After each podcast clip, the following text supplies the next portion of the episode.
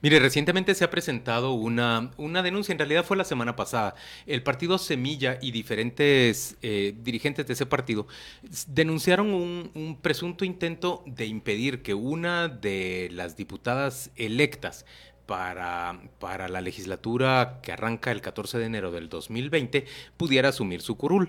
Según esta denuncia, habría esfuerzos desde el oficialismo, desde el pacto que usted y yo ya conocemos, para mover a la Contraloría General de Cuentas para que le revoquen el finiquito a la ex ministra de Salud, que ahora es diputada electa, Lucrecia Hernández Mac, y así impedir que llegara al cargo.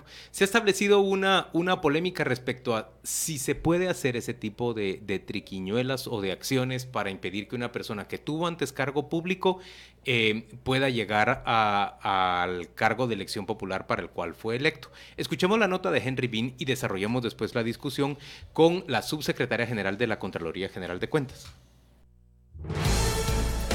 El informe de Henry Bean, reportero con criterio.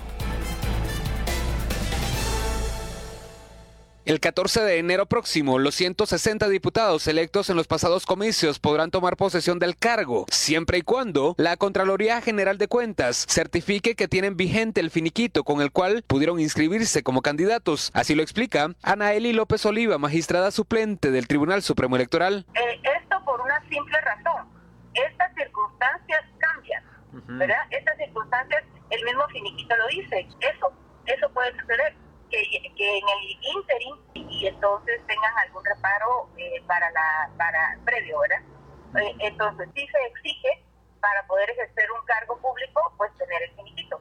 Principalmente las personas que manejan fondos públicos. Fíjese que el, la vez pasada eh, en, en las alcaldías sucedió mucho que un montón no pudieron tomar posesión porque no tenían finiquito. El partido Semilla, a través de un comunicado, expresó preocupación porque sospechan de que opositores políticos a esa organización están fraguando, según ellos, un plan para evitar que Lucrecia Hernández Mac, exministra de Salud y diputada electa por ese partido, tome posesión el 14 de enero. Samuel Pérez, secretario general del partido, dijo que temen que, al igual que pasó con Tel Maldana, se le revoque la solvencia a Hernández Mac. Correcto, la, la verdad es que como no este, había ningún sustento en el caso de, de Tel en realidad vemos que pueden eh, ser la, pueden inventarse pues cualquier eh, cosa para intentar evitar que hacemos futuro a pesar de que ella ya no solo tiene finiquitos, sino que tiene la credencial donde se le adjudica el cargo, este, y solamente estaría pendiente de el 14 este, llegar y, y poder asumir porque tiene todos los papeles para poder hacerlo. Hernández Mac en su cuenta de Twitter escribió, más de dos años después de dejar el Ministerio de Salud Pública, tengo finiquitos de agosto y otro más reciente, y no he sido notificada de ningún nuevo hallazgo por parte de la Contraloría General de Cuentas. Esperemos que de aquí a enero 2020 no se inventen alguna otra cosa. En marzo de este año, los diputados Estuardo Galdames de FCN Nación y Carlos Barreda de la Unidad Nacional de la Esperanza presionaron al Contralor General de Cuentas para la anulación del finiquito de Tel Maldana. Así lo pedía Galdames. Yo quiero que el Contralor General de Cuentas venga aquí que me diga cómo fue que le dio el finiquito a la señora Tel Maldana teniendo denuncias penales. Y Barreda, de la UNE. Aquí el tema de fondo, señores diputados, es determinar si el finiquito está actualizado o no está actualizado porque el finiquito es una constancia temporal, transitoria, y si el finiquito me lo emitieron a mí hace seis meses y hoy tengo una denuncia, yo ya no tengo finiquito. Se quiere retorcer la ley, no se quieren pedir las actualizaciones de finiquitos, eso no tiene sentido tras el temor del partido Semilla de que se le impida tomar posesión a la exministra Hernández Mac. Se buscó la postura del partido oficial, pero no respondieron. Por su parte, Mario Taracena rechazó que la UNE esté detrás de algún plan para bloquear a la diputada electa de Semilla. No, nada que ver, nada que ver. Eh, mire, yo lo que le puedo decir es que la chinita es una dama, es una señora que realmente hizo su trabajo en el Ministerio de, Salud, eh, va a aportar muchísimo al Congreso, estoy seguro de eso. Y no merece que la reciban así estos ánganos. La verdad que no, no no, merece eso y espero que no le salga. Henry Bean, Radio con Criterio. Muy bien, ahí está planteada la, la, discusión. Le damos la bienvenida a doña Claudia Cáceres. Ella es subsecretaria general de la Contraloría. Buenos días, Claudia. Gracias por acompañarnos. Hola, buenos días. Mucho gusto. En efecto, mi nombre es Claudia Cáceres Arriaza. Soy subsecretaria general de Contraloría y buenos días también a las personas que escuchan este programa. Muy bien, eh, eh, buenos días. Entremos al tema. Eh, ¿Es posible que la toma de posesión que se dará en enero, o de aquí a que se dé la toma de posesión en enero, se puedan revocar ciertos finiquidos de autoridades electas?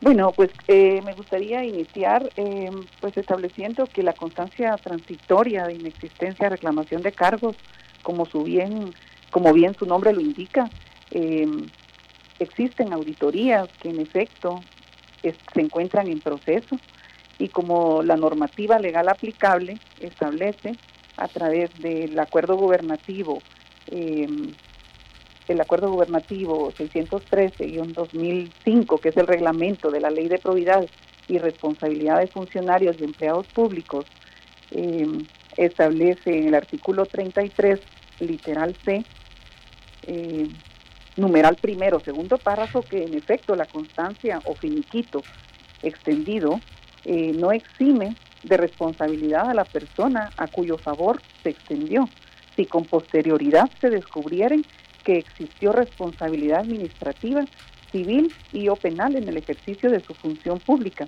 en cuyo caso el mismo quedará sin efecto. Pero entonces, subcontralora, lo, lo que hay es una discrecionalidad eh, bueno, lo que hay es que, se lo voy a decir así directo, lo que hay es que cambiar la norma, porque si yo me presento a unas elecciones y no tengo nada, no cabe que una vez electo haya una discrecionalidad por parte de un organismo de cambiármelo. Las condiciones para mi elección se dieron dos años atrás, o un año atrás, o ocho meses atrás. Esas son las que me dieron, porque entonces eh, eh, entra esa subjetividad y ese ejercicio político de la discrecionalidad que, a mí no me convence en lo más absoluto. Es como si usted va a pedir un puesto de subcontralora y una vez que ya es nombrada subcontralora, alguien viene a decir que las cosas ya no son como eran hace tres meses. Eh, ¿Usted no ve ahí una norma que independientemente de que exista o no, no tiene una razón ética y coherente de, ser? Sí, en efecto, eh, soy subsecretaria general. Eh, en efecto, eh, realmente las uh, auditorías que se encuentran en proceso, al momento de ser rendidas y oficializadas, permite establecer qué acciones correctivas se derivaron a partir de esa práctica de, fiscalización. Entonces, como se encuentran todavía en proceso, al momento o en la fecha en que se realiza la solicitud de la constancia transitoria de inexistencia de cargos, pues puede ser que no tenga ninguna ningún reparo pendiente por solventar ante Contraloría General de Cuentas. Mire, doña Claudia, y, usted nos puede hablar del caso concreto de, Lucrecia Hernández Mac. ¿Hay, un, ¿Hay alguna investigación en curso que pueda prosperar de aquí al 14 de enero y que entonces ustedes decidan revocarla? ¿Ya está eso caminando? Eh, pues mire, temas particulares no podría responderle en este momento, es decir, dar detalles de un historial de determinado funcionario, toda vez que la constancia transitoria de inexistencia de reclamación de cargos es el documento, en efecto, por el cual una persona acredita que no tiene ningún reparo pendiente por solventar ante Contraloría General de Cuentas. ¿Se da cuenta? Es importante mencionar que dicha constancia es procedente emitirla cuando a partir de una solicitud, que en efecto puede ser presencial cuando se presenta a las oficinas centrales de la zona 13, o bien solicitarlo en línea, en ese sentido se procede consultar los distintos módulos oficiales, por ejemplo el de sistema de auditoría eh, gubernamental, en donde se verifican los resultados de los exámenes de fiscalización. Posteriormente se, se realiza un segundo módulo en la búsqueda de las sanciones pecuniarias que determinado funcionario pueda tener y que estas son aplicables según el artículo 39 de la ley orgánica eh, de la Contraloría, eh, que son en función de la inobservancia de normas y regulaciones aplicables. Claudia, mire pues, lo, lo que ocurre con, con, esto es que entonces eh, quien ejerce control político sobre la Contraloría, en este caso, por ejemplo, los diputados oficialistas, que ya vimos cómo actuaron con, con Tel Maldana, quien ejerce poder político sobre la Contraloría tiene en sus manos la posibilidad de impedirle a quien a él se le dé la gana llegar al cargo si esta persona pasó por una, por una institución pública, porque le pueden levantar, digamos, un caso eh, expedito, como hicieron con Tel Maldana y como podrían hacer con, con Lucrecia Hernández, y de esa manera eh, evitar que esa persona llegue aunque haya resultado electa. Lo que hay es una gran desconfianza sobre la labor de la, de la Contraloría. ¿Se percata usted de eso, verdad? Sí, a mí me gustaría agregar de que la función sustantiva, según la Constitución Política de la República, es la práctica de la fiscalización. Y esto se realiza a partir de las normas de auditoría gubernamental, eh, normas internacionales de las entidades fiscalizadoras superiores adaptadas a Guatemala, de las cuales Contraloría forma parte, y que toda la práctica de la fiscalización eh, se realiza a partir de un nombramiento en la cual se designa una comisión de auditores que va a llegar a las unidades ejecutoras a realizar la práctica de la fiscalización. O sea, no se puede determinar si tiene alguna acción correctiva, sino hasta saber el resultado final de la, de la práctica de la fiscalización. Pero ¿cuánto, cuánto mm, se tarda en que uno tenga un, un finiquito definitivo? O sea, en el que uno ya diga, eh, terminó, porque el finiquito es temporal. ¿Cuánto tiempo eh, se tarda en que esto se pueda, se cierre definitivamente? Eh, mm, pues realmente no, no podría cerrarse definitivamente, todavía es transitoria. Pero ¿cuánto es transitoria toda la vida? Eternamente transitoria. Eternamente transitoria, si así se quiere escuchar. Lo que sucede es de que se determina por una metodología científica que da la muestra de las operaciones a auditar. Yo sé, pero, pero si yo estaba en la función pública, yo estaba un año de ministro, por ejemplo, yo estaba un año de ministro, ¿cuánto tiempo me tarda a mí la Contraloría en, en esa, en esa fórmula científica que usted dice, concluir que, que no tengo ningún problema o eternamente puedo tener un problema? Bueno, pues la práctica de la fiscalización se puede realizar también eh, a partir de un nombramiento que va a determinar, como insisto, la, la, muestra a las operaciones a evaluar. Y como producto de esta puede, puede ser que se evalúen incluso años anteriores, eh, cuando usted estuvo en gestión. Sí, pero en la función pública eh, hay mucha teoría sobre administración pública y función pública, Claudia. Una administración no puede estar eternamente pendiente de un individuo. Un individuo tiene sus derechos. Si yo eh, eh, ejerzo mi derecho, he ejercido un año de funcionario y la Contraloría eh, en los seis meses después de haber terminado no me encuentra nada porque no es capaz, porque no quiere, porque no lo hace, por la razón que sea, yo no puedo estar expuesto a una investigación indefinida. Usted, usted por ejemplo, va a estar expuesta indefinidamente a que se le cuestione su trabajo usted va a estar expuesta. Eso no hay derecho en, en, ley, en filosofía jurídica, que una persona esté eternamente expuesta a que la Contraloría le caiga. Eh, es un absurdo, perdón que se lo diga así.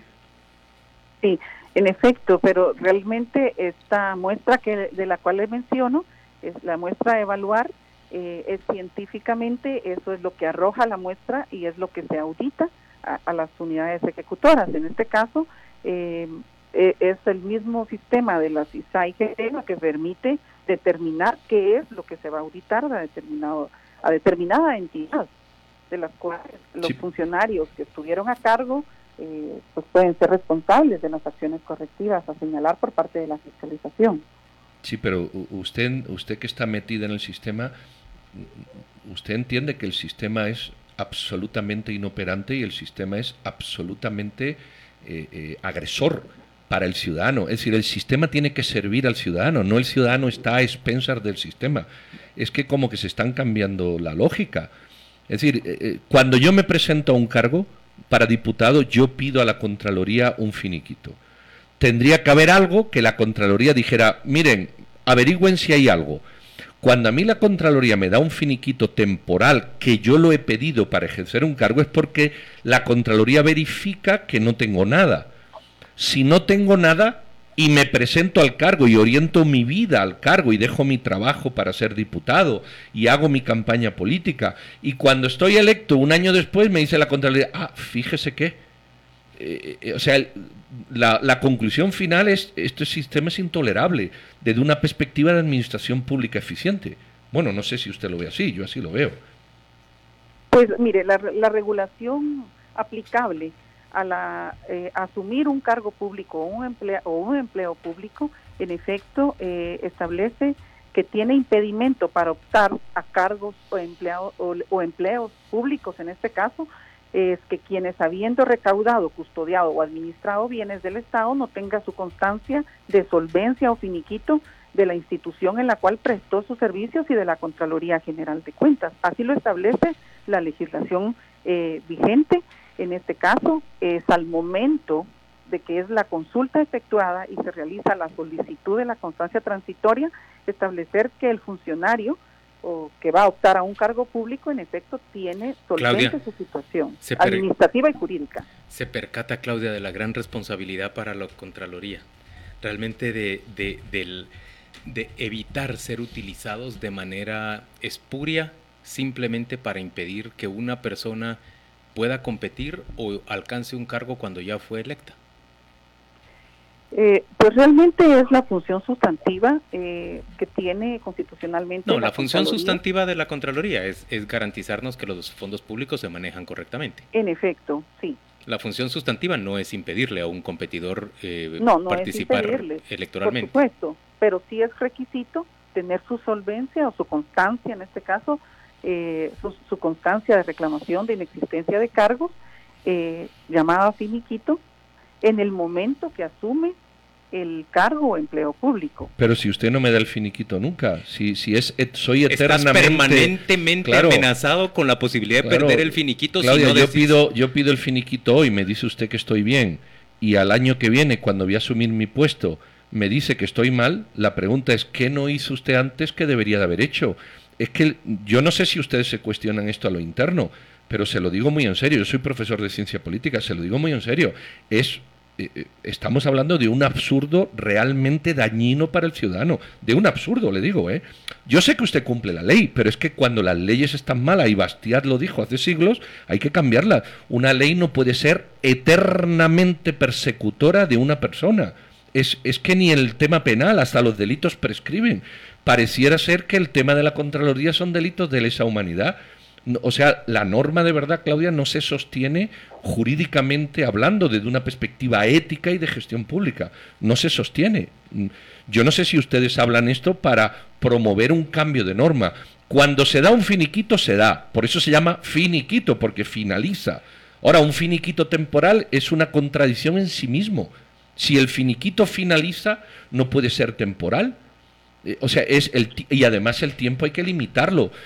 Yo no sé si ustedes discuten esto, o, más allá de cumplir la norma. Yo no digo que usted no la incumpla. El riesgo es que cuando en eh, Guatemala se tome la Bastilla, en realidad vayamos a, emprenderla contra la Contraloría General de no, No sé, de, verdad discuten esos temas más allá de cumplir la norma, que es lo que ustedes tienen que hacer.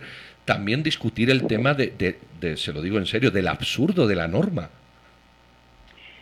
Claro, eh, en realidad es una constancia transitoria, insisto, como su nombre lo indica, eh, en efecto, porque se encuentran auditorías en proceso de ser rendidas y a partir de ese momento se va a establecer si en efecto hay acciones correctivas que dilucidar ante, ante las instancias que correspondan. Auditorías eternamente pendientes de ser rendidas. Claudia Cáceres, le agradecemos mucho. Sabemos que le hemos dado un, un trabajo arduo pero usted ha sido valiente y ha dado la cara por la Contraloría General de Cuentas, algo que no ha hecho el Contralor hasta ahora, que nos encantaría poder conversar con él sobre estos temas. Él es la persona que debería dar respuesta a estos asuntos.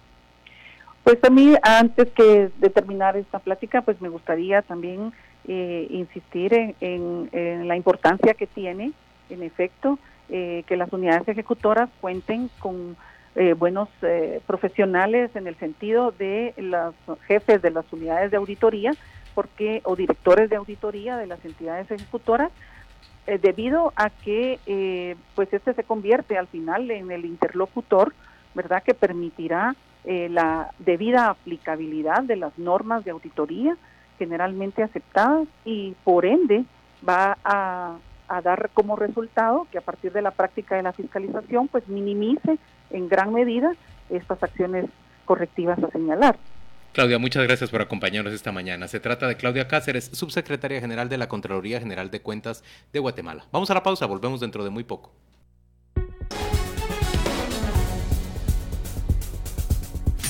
WhatsApp con criterio 51 55 73 64. WhatsApp, en el WhatsApp con criterio se arma la de Dios es Cristo. Todo el mundo quiere opinar, todo el mundo quiere decir qué le parece. La, la mayoría de las personas les, les parece que es ridículo esto y además que es enorme- enormemente pernicioso en términos de arma política. Miren, es que si usted, si usted puede simple y sencillamente con su influencia política venir e impedir que Pedro participe, yo ya gané la elección. Yo ya no tengo ningún problema. Mira, Chepe dice, entonces luego, estoy eternamente medio casado. Claro. Porque hasta- eventualmente se puede considerar que usted... No, la- mira, una, una por, por, por propia filosofía política, una institución no puede perseguir eternamente a un ciudadano. Pero los oyentes te están O sea, diciendo que tengas en cuenta que la responsabilidad legal es de 20 años. Claro, pero aún así, si ya te extendieron a vos, a, a- a vos un finiquito, ¿cómo es posible que durante 20 años puedan seguirte rebuscando si tuviste algo más? No, pero, pero además eso lo que denota es ineficiencia de la Contraloría. Ineficiencia, ineficiencia. Yo voy y digo, mire, a lo mejor la Contraloría tenía que decir, mire, para pedir un finiquito se lo vamos a dar a los tres meses, imaginemos. Yo voy, lo pido ahora y en tres meses la Contraloría. ¿Cuánta gente pide finiquito en el país? Que tampoco piden 10 millones de personas. Me investiga y si tengo algo, mm, no me lo da. Y si no tengo nada, me lo da. Pero no, me lo da provisional.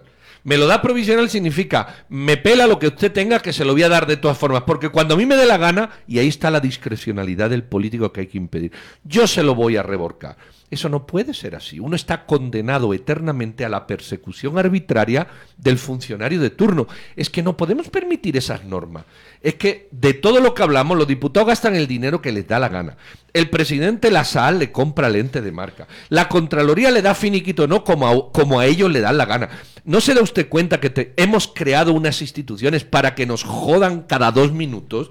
Es que hay que cambiar esa filosofía. No tiene ningún sentido. Pero por el otro lado, mire, usted va a decir que yo lo repito y demasiado. odio y resentimiento que hay, hombre. de- óigame, la Contraloría General de Cuentas es un instrumento político en manos de los corruptos, que se exoneran a sí mismos. A ellos nunca los van a voltear a ver, hagan lo que sean.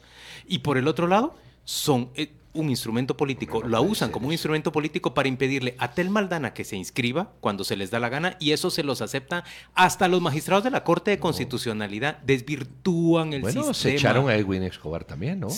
Hacen un O montón sea, se de echan cosas a, quien, se les da la gana, exacto, así a quien quieren echarse, no solo a Tel Maldana, se han echado a Pero en, pero este caso, sí, pero, pero digamos concretamente. Bueno, digamos que hacen su ¿cuál- juego político. En este caso han hecho su juego político, en Y otros ahora han hecho otro juego Existe el riesgo, porque es un riesgo nada más, no se ha concretado nada por lo que nos dice la señora Cáceres, es un riesgo de que también quieran hacerlo, por ejemplo, con Hernández Mac, del mismo partido. No, o con cualquier otro. Es que lo pueden hacer con cualquier otro. Lo pueden hacer con cualquier. Tony Maluf, lo pueden hacer con cualquiera. Con cualquiera lo pueden hacer. Con Es cualquiera que haya tenido que haya paso de tenido- manejo de fondos públicos. Exactamente, que haya estado en los fondos públicos. Con cualquiera. Edson Gaitán pregunta, ¿hasta cuándo vamos a permitir estos abusos? Yo decía hace un rato que si un día hay una toma de la Bastilla en Guatemala, no sé si debería ser el Congreso o la Contraloría lo que tomemos primero, pero francamente, eh, Tú has sido prudente, la Bastilla no se tomó, ¿eh? Bueno, yo sé, yo sé, pero tan bonita la idea de, de que se fue, se agarró, se liberó a todo el mundo y después se pasó por la guillotina a los que habían Eh, sí, ¿verdad? Tan se le bonita la metió historia, fuego. ¿verdad? O sea que sí, eh, hasta quedó en lo romántico. Lo otro, lo otro no lo has dicho. yo. No, pero es esto, son instituciones creadas por gentuza para, para sus propios intereses. Mire, mire, le voy a decir una cosa. Fíjese, fíjense, usted sabe lo primero que hizo el Contralor actual. Después de haber sido nombrado cinco o seis meses después de haber hecho favores a la UNE, particularmente. ¿Sabe usted lo que hizo el A la UNE no, al Pacto de Corruptos le hizo favores. bueno, ok, pues a los dos si ustedes quieren. ¿Sabe lo, lo primero que hizo el Contralor? Lo primero que hizo el Contralor fue nombrar a un subcontralor que no tenía las condiciones adecuadas para hacerlo. Y aquí, desde este micrófono, se le echó en cara y no le quedó más remedio que destituirlo. Lo primero que hizo quien tiene que controlar el gasto público es incumplir las normas para nombrar a su segundo. No sé si se dan cuenta de esa trascendencia. Sabiendo que incumplía las normas. Lo sabía, lo sabía. Lo primero que hizo el contralor de este país, el nuevo, es incumplir normas de nombramiento de un subcontralor y hacérnoslas tragar. Y si en este programa no le descubrimos la tesis de graduación del subcontralor para llegar a determinar que no cumplía con el tiempo que marca la ley, Ahí ley que él todavía. tiene que respetar, ahí seguiría todavía. Esto es una sinvergoncería. Estamos rodeados de sinvergüenza. Y los ciudadanos permitimos los sinvergüenzas. Y los sinvergüenzas, que son ocho, nos matan poco a poco a ocho millones. No entiendo cómo ocho millones nos dejamos morir como ovejas, como borregos, frente a unos sinvergüenzas que se dedican a destruirnos. ¿Qué no hemos entendido, hombre? Sandra de García nos dice, la Contraloría trabaja según los intereses de los diputados. Por eso pusieron al Contralor, para ver qué más daño pueden seguir haciendo. ¿Quién lo puso? Los diputados. No, pero hubo unos diputados. Porque no controlan de la UNE, amigo. a los diputados con tantos gastos que hacen anómalos. Hay muchísima corrupción de por medio de verdad y hay, y hay mucha cooptación. Eso es realmente cooptar una institución para servirle a los es intereses cooptar. políticos de un grupo que es al que más le interesa. ¿Qué dos diputados han salido en la nota de Henry Bean? Caldames y Carlos Barrera. Y, y el que ha actuado realmente, Felipe Alejos, ha actuado de manera directa presionando a la Contraloría General de Cuentas para que obre como a él le conviene y le interesa. Bueno, Es lamentable. Es que Alfredo dice, es es- eh, Juan Luis, escucharte decir el pacto de corruptos me deja clara tu inclinación política. Sí, Alfredo, no, no la oculto. Tengo, tengo un sesgo claro, marcado, notorio, que hago público constantemente y me identifico con esa lucha contra la impunidad y la corrupción. No estoy de acuerdo con que eso se mantenga en Guatemala. Creo que que estamos frente a un embate fuerte de, corrupción después de la salida de la CICIG. Hay un envalentonamiento, creo que lo documentamos de manera apropiada aquí en, en Con Criterio con ese reportaje presentado sobre la empresa constructora de Gustavo Alejos que obtiene 525 millones de quetzales de obra pública proveniente del, del gobierno de Jimmy Morales. Eh, ¿qué, qué más te puedo decir? Sí. No- nosotros hicimos un slide que la podemos, la podemos, ¿cómo se dice? La Difundir. La, podemos difundir ahorita. Entre la, la relación entre el FCN y la UNE. Entre el FCN y la UNE. ¿Quién es el contralor anterior? ¿Qué es el contralor anterior? Don Carlos Mencos, ¿qué es ahora? Don Juan Luis. ¿Diputado de la UNE? Pero, ¿qué quieres decir con eso? La secretaria privada, la secretaria general del presidente Yamatei es exsecretaria de la Contraloría. Bueno, pero no te, te estoy diciendo la unión entre FCN y UNE. El anterior contralor, nada más terminar la Contraloría, se incluyó en las listas de diputación de la UNE. ¿De acuerdo? Sí. Ok. Y dejaron... ¿Quién se quedó de manera transitoria dirigiendo la Contraloría? ¿Quién se nombró Contralor después y con qué votos? Ok, aquí hay un pacto FCN, pero sobre todo UNE, no le quites la responsabilidad que tiene aquí a la UNE, de haber nombrado a este personaje. A ver, yo creo que la UNE, por supuesto, ha utilizado permanentemente a la Contraloría como una herramienta suya. Cuando eh, el padre del diputado Jairo Flores fue Contralor y luego el grupo de, de Fonapaz del, del actual diputado Flores eh, llega a dominar la Contraloría con Nora Segura, con Leila Lemus y con el señor Galindo. Eso a mí no me cabe la menor duda. La Contraloría ha sido históricamente una herramienta pol- eh, política de quienes se encuentran en el poder. En este momento quienes se encuentran en el poder no son los de la UNE, pero no digo que no haya vínculos entre la UNE y la. Contraloría. Bueno, y que son los que han hecho que todo este tema sea posible. Y, y digo con toda claridad que eso lo veo perpetuarse. El presidente Yamate lleva por secretaria general a una señora que fue parte de ese equipo de la UNE en, la Contraloría, del equipo de Nora Segura, doña Leila Lemus, a quien yo veo, y lo digo también con franqueza, detrás del esfuerzo por votar el acuerdo de compra de medicamentos en bloque en el Instituto de Seguridad Social. Y de esto tenemos que seguir investigando y averiguando exactamente a qué farmacéuticas, a qué medicamentos se trata de favorecer con todo esto. Bueno, pues, pues a ver, a ver qué pasa. Lo cierto es que seguimos como ciudadanos la pasividad que esta mañana hablamos en todos los temas. Nos da igual. Ay, a mí no me da. A usted también le da. La desnutrición infantil nos da igual. Ay, a mí no me da. A usted también le da. Nos da igual el, el contralor que sea. Ay, le da igual la Policía Nacional Civil si quita o no quita la, búsqueda de prófugos o no. A mí no me da igual, a usted también le da igual. Y como ciudadanos, lo importante es si vamos a cobrar la extra cuando llega la Navidad, si el tráfico nos agobia. Y ¡ay, qué mal vamos! Pero no movemos un dedo por hacer absolutamente mucho. Ante esa pasividad, 8 o 10 o 158 sinvergüenzas se nos suben a las espaldas y nos van devorando y parasitando. Jaime nos dice, eh, la Contraloría es una entidad al servicio del gobierno de turno. Hacen uso de ella como les convenga. Nombran a personas ad hoc para que asesoren a las entidades públicas en cómo evitar las auditorías y salir siempre en caballo blanco. Prueba de ello son las municipalidades donde hay delegaciones que ocultan todos los movimientos sucios de los alcaldes a cambio de plazas fantasmas en las mismas municipalidades. Bueno, ¿qué, qué vamos a hablar? Tenemos lo que nos parecemos y lo que permitimos. Pues ya está, pues ya está. Ah, ¿Nos gusta así? Pues sigamos sufriendo. ¿De qué nos quejamos?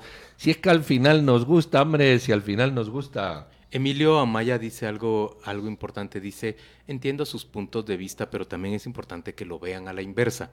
Lleva razón el, el señor Amaya, nos obliga a repensar. Si dan un infiniquito y eventualmente se le haya algún acto anómalo al funcionario y se le procesa penalmente, se podría defender con ese finiquito. No, porque el finiquito te lo... Mira, es muy sencillo. Primero, te dan el finiquito que te investiguen antes de dártelo. Eso sería eficiencia en la Contraloría. Segundo, si la Contraloría no encuentra nada y te da el finiquito, tú asumes el cargo. Y si luego te viene un proceso legal, tú asumes el proceso legal. Ahora, si encima de que no te dan el finiquito, al asumir el proceso legal tienes antejuicio, tampoco te pueden investigar, entonces el sistema está hecho para que llegue el sinvergüenza. Eh, eso es lo que nos estamos cuestionando. Yo voy y pido un... Usted va a antecedentes penales. Mire, quiero que me den antecedentes penales. Le dan antecedentes penales y esos antecedentes penales, usted va, hace lo que tenga que hacer y está. Que luego usted mata, le aparece algo, bueno, pues usted enfrenta el nuevo proceso. Pero ¿cómo va a estar una persona eh, eh, con, con carta temporal por 20 años. ¿Qué, coño es eso de ¿Qué, ¿Qué, entendieron por temporal? ¿Cómo vas a estar temporal 20 años pendiente de que alguien te, te... No, señor, tengo denuncia. Fíjese que no, fíjese que no. Mírelo ahorita, ahorita mismo.